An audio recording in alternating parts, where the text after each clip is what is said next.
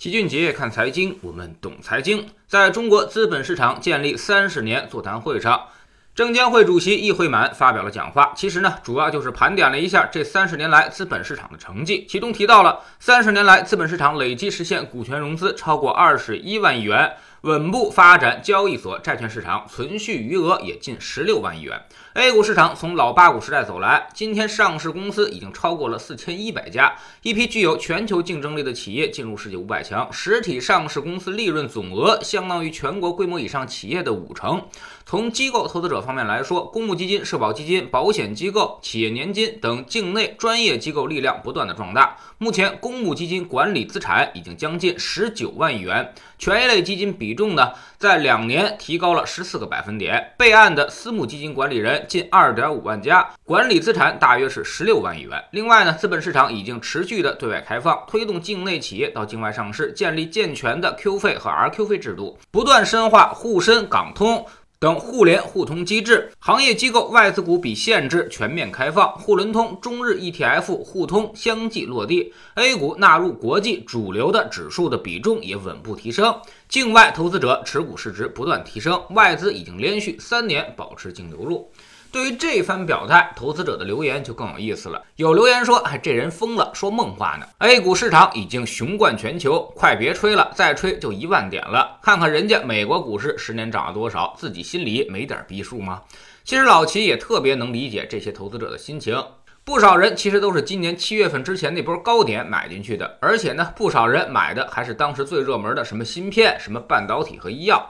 现在恐怕早已经损失惨重，动辄回撤个百分之三四十，那都是常态。但其实关于 A 股的表现，得分你怎么去看。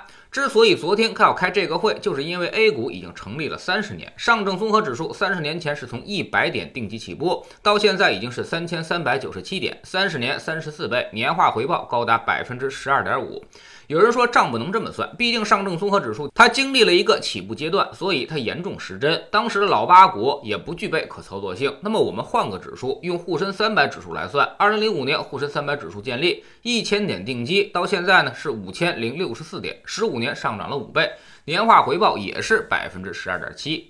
虽然不能跟北上广深这十五年来的房价比，但是呢，也已经足够惊艳了。也就是说，这十五年来，你只要拿着指数什么都不做，就有五倍的收益了。当然，如果从高点来算的话，现在沪深三百指数也没有超过二零零七年十月的高点。也就是说，这五倍的收益产生是极其不平均的。前两年你就能够拿到了，而后十三年呢，则一直没怎么赚钱。如果你恰巧在二零零七年的高点上买的这个指数，那么十三年过去了，现在非但没赚钱，你还要小亏一点。这就是中国股市。站在总体上来说，它一点毛病都没有，回报也并不少。但是如果站在阶段上去进行比较，它又渣的不行。特别是在最近十年来，跟海外一比较，简直就没法看了。难怪大家都在吐槽股市。不过我们也要有点哲学的思想。万事呢有因必有果，给你牛市，你就能赚钱了吗？恐怕也未必。我们刚才也说了，很多人拿到现在他都是亏钱的，恰恰就是因为牛市，牛市激发了投资者的热情，让他们在高位买入接盘，然后等来的就是无尽的苦难。而就在大家不断抱怨股市、咒骂股市的那些年份，其实你翻回头去看看，无一例外，它都是绝佳的买点。很多人都说中国股市不行，长期不涨，老百姓根本就赚不到钱。但是公募基金它却跑出了全世界最好的成绩。根据数据统计，整体平均年化收益率能达到百分之十六，远超欧美。为什么会这样呢？就是因为中国股市的波动巨大，散户投资者的情绪极不稳定，所以经常给你涨过头或者是跌过头。而这种波动呢，就为了那些价值投资者提供了更多的投资回报，可以买的更便宜，在更高的价格上卖出。所以显然不是股市出了问题，而是我们自己出了问题。如果自己的这些毛病不改，给你一个牛市，反而你会赔掉更多的钱。所以对于散户来说，熊市并不可怕，熊市你肯定不会去做投资，自然也就不会赔钱。牛市才是那个催命符，每次牛市其实都是散户们赔钱的开始。